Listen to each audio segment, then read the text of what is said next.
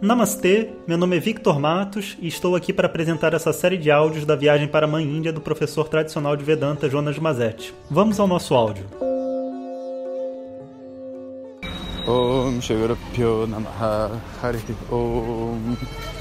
Bom dia pessoal. Então agora finalmente em Rishikesh. Como eu disse, Rishikesh é a cidade onde todo todos os peregrinos vinham antigamente e talvez uma das grandes cidades de turismo espiritual na Índia, né? se, se não é a maior, é uma das maiores. E aqui a gente tem uma oportunidade realmente de estar com um monte de buscadores, mestres, alunos mais antigos, alunos mais novos, livros, japamala, macaco e o rio Ganges. Né? Eu estou andando aqui pela rua, indo em direção ao rio tomar meu primeiro banho. Estou aproveitando para gravar essa mensagem para vocês.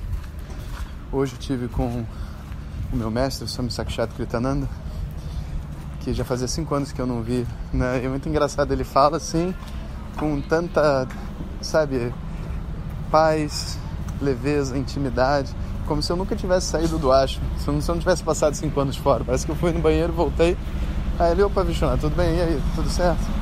Claro, né? Pergunta como é que estão as coisas, como é que está a esposa, como é que está o trabalho. E conta um pouco da vida dele, mas é, existe assim uma, uma paz, uma conexão, sabe? É como se a gente nunca tivesse separado e realmente eu me sinto assim, né? Mas eu me surpreendi de, sabe, de receber essa energia desse jeito dele também. Para mim é uma coisa muito especial. Agora vocês devem estar começando a ouvir o barulho do rio. Então aqui embaixo as pessoas estão todas tomando um banho. O rio tá lindo, ainda tá sol. Eu vou aproveitar esse momento para tomar meu banho também. O rio tá bem alto. Então eu vou ter que a gente tem que usar o tipo um gutter, né? Um tipo uma parte de cimento que vai assim para dentro do rio, que você pode ir por ela, né? E depois descer em algum lugar. E o rio é muito forte, né? Então não dá pra gente simplesmente pular lá no meio, né? Precisa pegar assim um lugar mais protegido. E esse rio, né, ao contrário do que as pessoas às vezes pensam, né, o rio como um elemento assim de diversão e tudo mais, na verdade o rio é um elemento de oração dentro da tradição védica, né? Ele representa o conhecimento, o fluxo do conhecimento.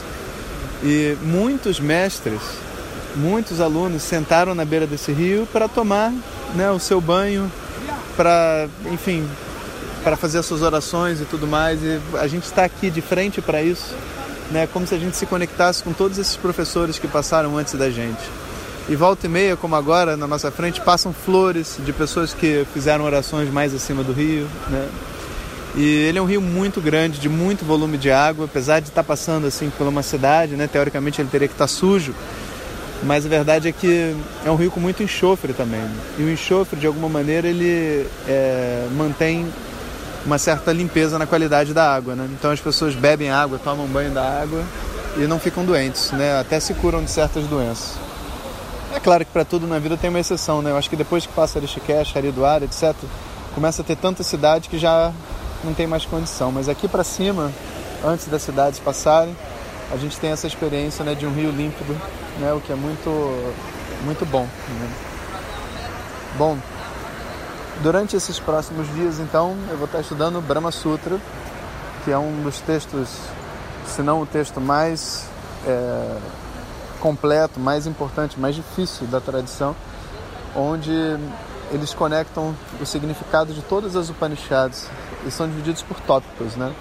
E o Swami Sakshat ele disse assim: vamos estudar o Brahma Sutra, que é uma desculpa para a gente se encontrar, mas que na verdade também é um, é um assunto né, pertinente né, para a gente estudar e estudar junto né, e, e, ouvir os colegas.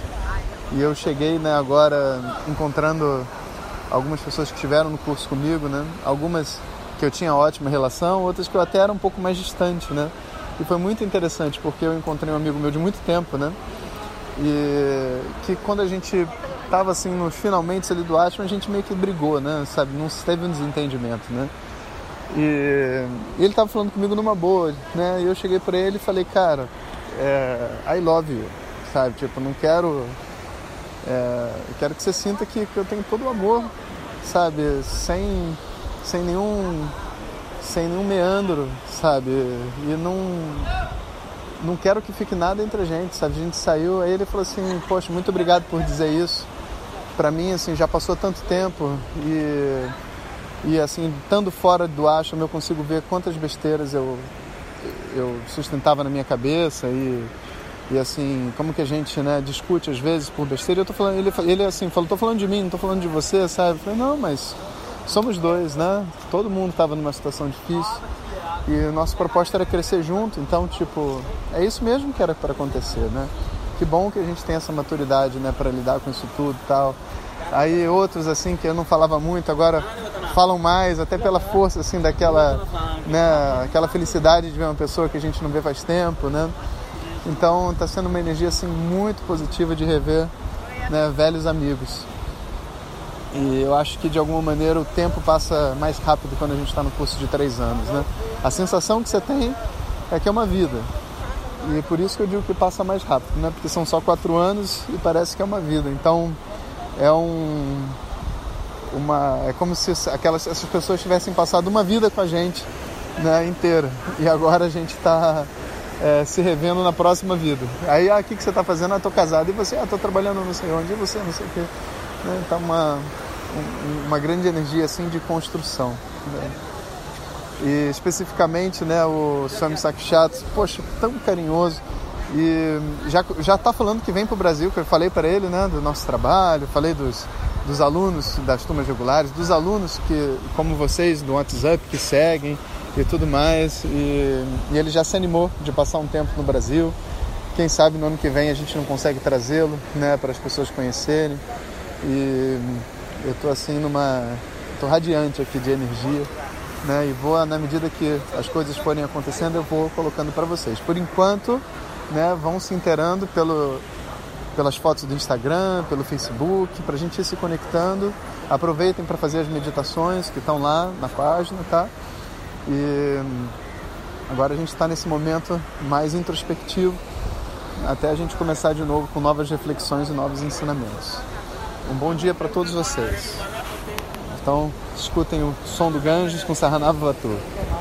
Om Sahanavavatu Sahanau Bhunaktu Karavavahai Tejasvinavadhitamastu Ma Vidvishavahai Om Shanti Shanti Shanti